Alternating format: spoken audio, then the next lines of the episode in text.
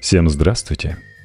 Если бы мне пришлось выбирать предмет, который символизирует 2010 в моем списке был бы только один конкурсант. iPhone. Эмблема, вершина, Empire State Building этого странного, ускоряющегося времени, в котором все озабочены тем, чтобы еще плотнее быть на связи друг с другом.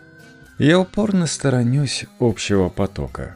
Я возненавидел смартфоны, у меня больше нет мобильного, и я не планирую им обзаводиться в ближайшие годы. Почему я отказался от мобильного телефона и начал жить? Майкл Смит для Media. Все несчастья человечества происходят от неспособности человека сидеть в тихой комнате одному – Блес Паскаль. Я освободился от мобильников. Всю жизнь я терял их один за другим. Покупал следующие, более дешевые. Кончил я треснутой раскладушкой Nokia, стилизованной в тонах Hello Kitty, которую моя мать когда-то засунула в коробку с хламом в гараже. Эта Nokia продержалась дольше других. Но когда погибла и она, я не мог заставить себя обзавестись новым телефоном. Мы с мобильной индустрией играли в гляделки и ждали, кто сдастся первым. Все началось с того, что я потерял смартфон с 3G. Помните такой? Нет, не 5G, 3G. На втором месяце полуторагодового контракта. Я обязан был еще год платить по 26 фунтов в месяц – и не мог себе позволить сразу же купить новый. Это было первое поколение смартфонов, очень дорогих. Жадные ублюдки из телефонной компании даже не могли продать мне дешевую мобилу, чтобы я мог выговаривать свои минуты, за которые ежемесячно им отслюнявливал. Это непременно должна была быть дорогущая хрень, которая разве что японскими стихами не разговаривала – в итоге мне вышло дешевле арендовать обычный телефон без наворотов и продолжать оплачивать 3G, которым я больше никогда не пользовался. Этот случай испортил мое отношение к операторам и толкнул на путь оппозиции. Я вышел из коммуникационной гонки вооружений, в которой был вовлечен остальной мир. Теперь я пользовался копеечной пластиковой звонилкой вместо приборов, которые, в общем-то, уже и не были телефонами. Это были вилки, включающие нас в матрицу, порталы в кроличьи норы, которые могли завести неизвестно куда. Ветерана Hello Kitty я потерял на рождественском корпоративе в Сохо. Я думал о том, что ниже падать некуда – Теперь придется сдаться и обзавестись кредитным айфоном. Как все. Сдастся и воткнуться в матрицу. Но потом я представил, как волокусь в очередной офис оператора, где выслушаю объяснение условий от менеджера с прической Джастина Бибера в узорных лоферах. И снова даю ему себя одурачить. Потому что смартфон это важная часть вашей жизни. Я бы ворвался, как в библейском видении из картины Сесила де Миля в толпе грешников, целующих свои цепи с криками «Да дайте мне подписать еще один контракт! Дайте мне самый новый iPhone! Мне нужно еще больше рабства!» Но в качестве эксперимента я решил посмотреть, что будет, если я этого не сделаю. За периодом легкой паники по поводу того, что со мной теперь невозможно связаться, последовали неожиданно приятные ощущения. Чувство освобождения охватило меня. Это было похоже на то волшебное лето, когда я снял бунгало на пляже, чтобы продумывать там свою новую книгу. В домике не было электричества – у меня не было ноутбука, и сеть там не ловилась вообще. Роскошное, королевское уединение. Меня невозможно было потревожить. я был безмятежен. Только я, блокнот и бескрайняя голубизна моря. И в этом просторе слова сами посыпались на меня, заполняя чистые страницы. Я писатель. Я работаю в антиподе социальных медиа. То, о чем я хочу тебе поведать, дорогой читатель, проходит строжайший контроль качества. Творческий процесс профессионального писателя – это шлифовка слов, подобно тому, как море обкатывает камешки до идеальной гладкости. Когда же речь заходит о соцсетях, метание бисера перед свиньями и то слишком мягкая метафора. Моя девушка как-то в пятницу вечером заметила, что твит ее знакомой «Пара банок Стеллы, лапша из звука, ништяк-ночка» был занесен в избранное 64 раза. Соцсети — это про людей, которые никак не могут заткнуться даже наедине с собой. На Фейсбуке «Я же поэт», эта шуточная фраза приятеля надолго застряла у меня в голове. В этой иронии есть доля правды. Подобно живописи и другим благородным искусствам, поэзия в современном мире является чем-то особенным по совершенно противоположным причинам, чем раньше. Фрески в средневековых храмах поражали потому, что были единственным доступным праздником цвета и гармоничной красоты посреди уродства грязных улиц в серо-коричневом мире бедняков – Сегодня живопись все еще священна, но по другой причине. Нынешний мир засорен глупыми и аляповатыми визуальными образами. Фальшивые миры, прямо или завуалированно призывающие к покупке чего-либо, догоняют вас на улице, в метро, на экране, который высасывает жизнь из вашей гостиной. Сегодня человек как никогда прежде – вынужден бороться за свой ментальный суверенитет, за свои мысли, за время, пространство и тишину, в которой он может их обдумать. В противоположность этому джанк-фуду для глаз, искусство сегодня – это остров тишины и истины, который лежит меж накатывающих волн цифровой блевоты – также работают и несколько строк изящной прозы, резонирующей с душой читателя. Посреди арт-обстрела ее мимимишками, бугагагой и ништяками, ночками с лапшой. В зале итальянского барокко Национальной галереи в Лондоне висит загадочное полотно под названием «Философия». В 1645 году его написал Сальватор Росса – Изображенный на картине мужчина пристально смотрит на вас. Его лицо выражает упорное стремление проникнуть в суть вещей. В руках он держит мраморную табличку с надписью «Молчи, если то, что ты собираешься сказать, не будет лучше тишины». Сколько пользователей Твиттера оценили бы эту мысль? Симптом болезни нашего века в том, что мы отвергаем эту максимум.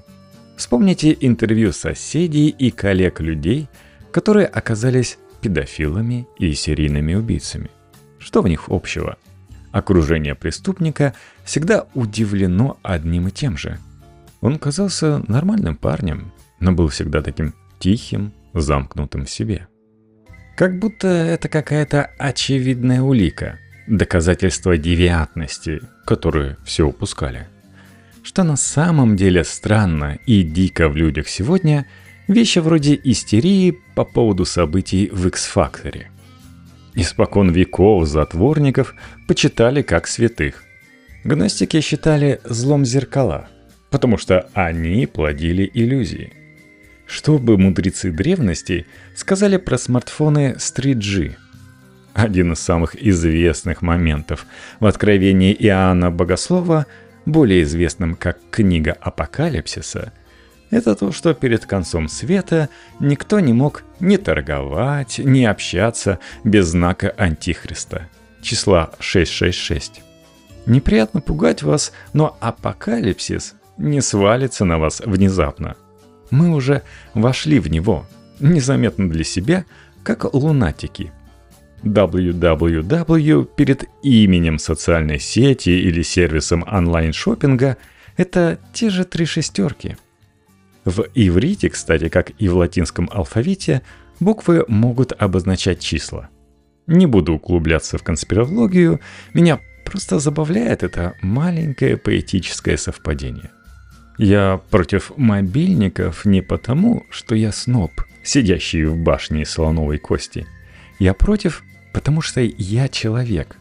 Я против того, чтобы быть постоянно на связи и под рукой. Против взаимного рабства как общепринятого элемента культуры.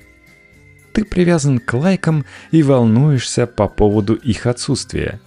Хотя они совершенно тебе не нужны – не нужно одобрение малоизвестных людей, от которых ты начинаешь зависеть. Друзья, с которыми ты действительно близок, начинают писать тебе тогда, когда им удобно, отрывая тебя от дела, которое требует сосредоточенности, а не отвечая оперативно, ты обижаешь их и страдаешь от чувства вины. Покупая смартфон, ты подписываешь новый общественный договор, ты всегда подключен, а значит, всегда доступен. Гиперсвязанность убивает ощущение личного пространства. Это еще одна форма тирании технологии. Твое время и твоя голова больше не принадлежат тебе. Устраиваясь на приличную работу, человек получает корпоративную машину и телефон.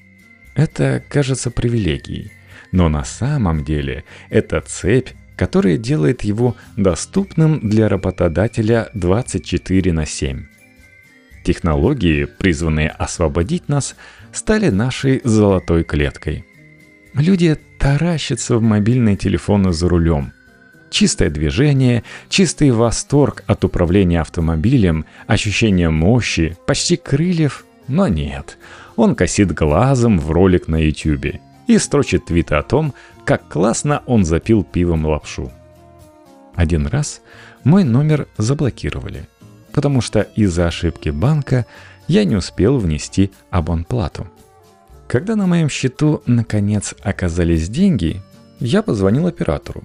После десятишаговой процедуры распознавания голоса, писящая процедура, если у вас северный акцент, как у меня – я наконец добился возможности услышать живой индийский голос. Я нажал кнопку, но вместо индуса меня перебросили на первый этап голосового распознавания.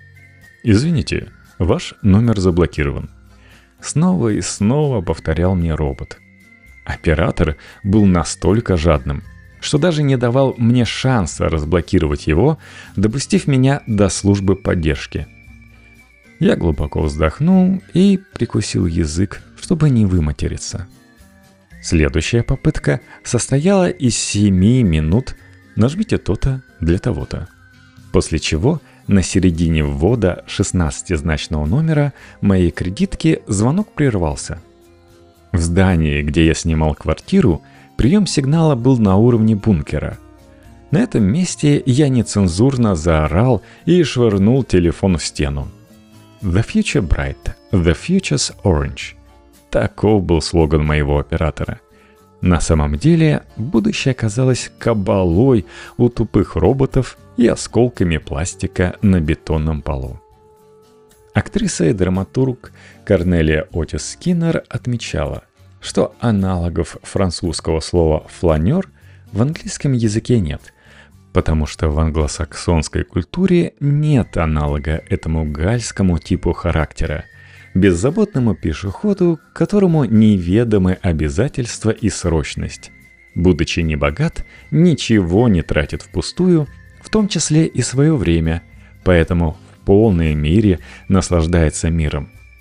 Я не согласен с тем, что англосаксы не склонны к такому времяпрепровождению – Лондон будто специально создан для длинных прогулок.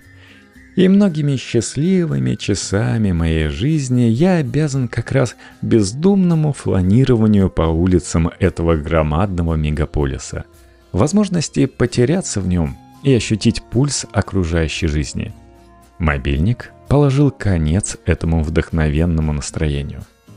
Отвлекаться на уведомления о лайках, рыться в навигаторе, чтобы прийти на встречу точно в срок, инстаграмить очередного смешного бомжа и красиво взлетающую стаю голубей – все это убивает релакс и гонит прочь медиативную сосредоточенность на восприятии красок, звуков и запахов мира. Теперь, когда у меня нет телефона, меня больше ничего не отвлекает от жизни. О встречах я договариваюсь старомодным способом. Назначаю свидание в 6 в пабе и просто будь там в это время. Черт возьми, это не так уж и сложно. Мобильники крадут наше личное время и превращают нас из самодостаточных людей в инфантилов, зависимых от бессмысленного трепа с другими такими же. Они подрывают нашу волю и организованность. Зачем соблюдать договоренности, если в любой момент можно скорректировать свое решение смс-кой? Тирания технологии делает из нас эмоционально неустойчивых детей многими и многими способами. Я не говорю, что после прощания со смартфоном моя жизнь стала лучше во всем. Иногда я стою посреди этого связанного коммуникациями мира, как мокрый купальщик под пронизывающими порывами ветра. На днях моя девушка, напившись, прихватила мой кошелек и уехала спать. А мне потом пришлось три часа идти домой из бара пешком. Но все эти эпизодические неудобства перевешивает тот факт, что меня оставили в покое ненужные мне люди. Что я снова способен думать и продуктивно работать в тишине, не прерываясь на глупости. И я снова чувствую себя царем собственной головы.